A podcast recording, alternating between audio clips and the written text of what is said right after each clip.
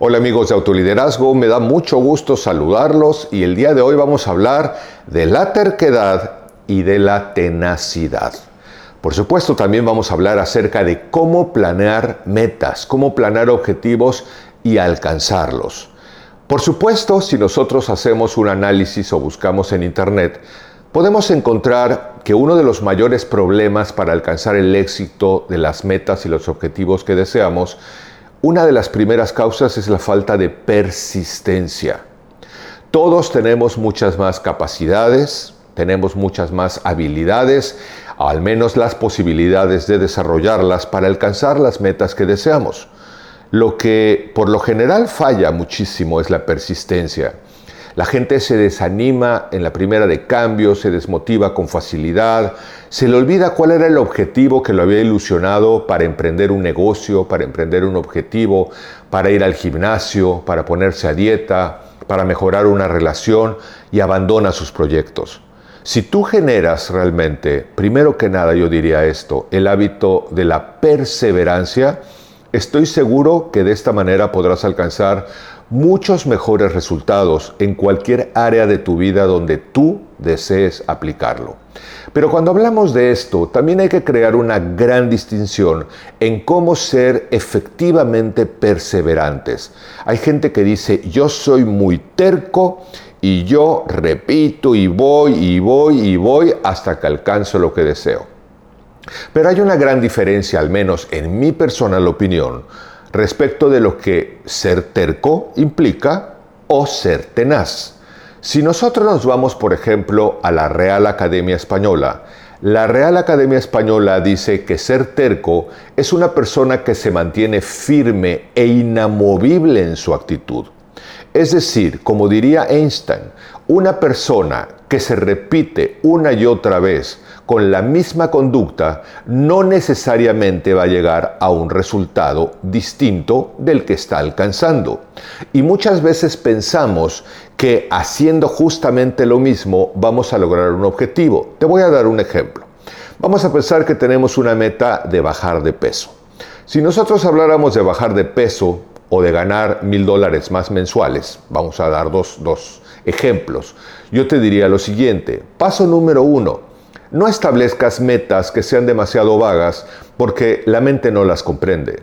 Decir quiero bajar de peso en seis meses, aunque estás estableciendo una fecha límite que son los seis meses, no queda realmente claro para la mente qué es bajar de peso para ti. Bajar 100 gramos ya es bajar de peso. Bajar 10 kilos también es bajar de peso. Pero si lo que tú quieres es bajar 10 kilos, entonces establece con precisión la meta que deseas alcanzar. Es lo primero que te recomendaría. Lo segundo, por supuesto, que establezcas un tiempo, que en este caso lo hemos decidido, seis meses. Algo que además te propongo siempre es que subdividas las metas grandes. Si quiero bajar 10 kilos, ejemplo, en 6 meses, o quiero ganar mil dólares más en 6 meses, cuando nosotros dividimos esto en el número de meses, pues podríamos dividirlo entre 5 meses en vez de entre 6.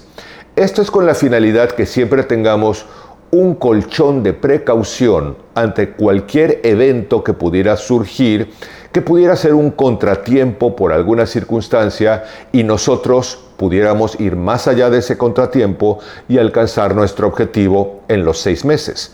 Si nosotros, por ejemplo, hablando de peso, nos propusiéramos tomar estos 10 kilos divididos en 5 meses, que nos dan 2 kilos por mes, entonces me voy a enfocar a que cada uno de los meses mi subobjetivo o submeta sea de 2 kilos por mes y sé que tengo un mes extra. Si todo funciona adecuadamente, en 5 meses habré bajado los 10 kilos que me propuse bajar en 6 meses. Si lo hacemos con el dinero, pues evidentemente es lo mismo. Tenemos mil dólares que dividido en 5 meses, tenemos que ir generando de alguna manera la posibilidad de ir subiendo nuestro ingreso 200 dólares mensuales o probablemente hacerlo exponencialmente. Tal vez el primer mes son 100 dólares o 50 dólares, el segundo son 150 o 200, pero el hecho es que podamos lograr el objetivo en 5 meses para que tengamos un mes de protección para los contratiempos.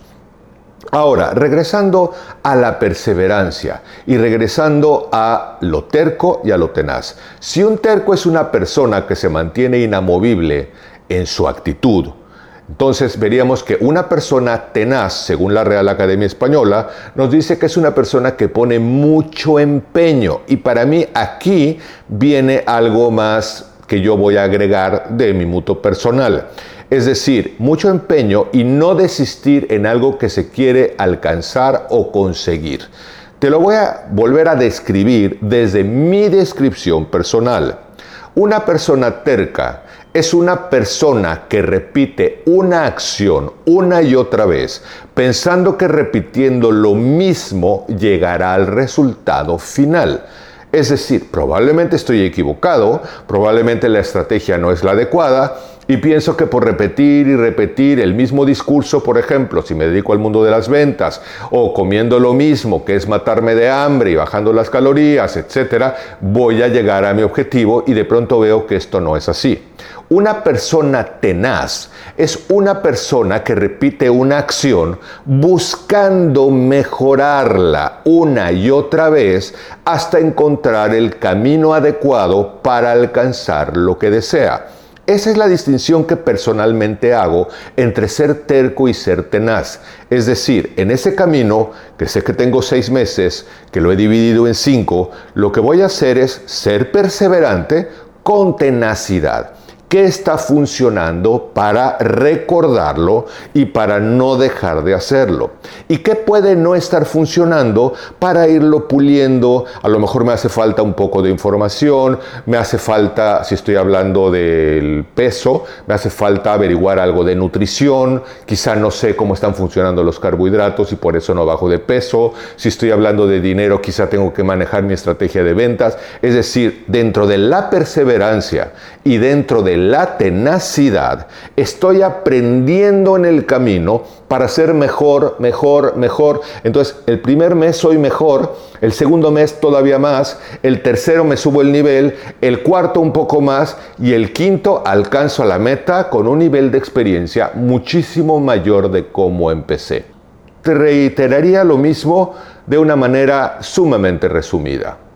Diseña una meta que puedas tú tener a un año, a seis meses, al plazo que tú quieras, y descríbela de la manera más clara posible, de la manera más específica.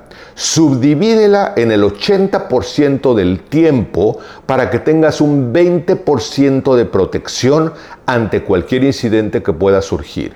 Y empieza con submetas de la quinta parte de lo que sea tu objetivo, en el ejemplo que te he dado sería de un mes, aprendiendo con perseverancia y con tenacidad. ¿Qué vas a hacer para que tu vida mejore? ¿En qué te vas a enfocar?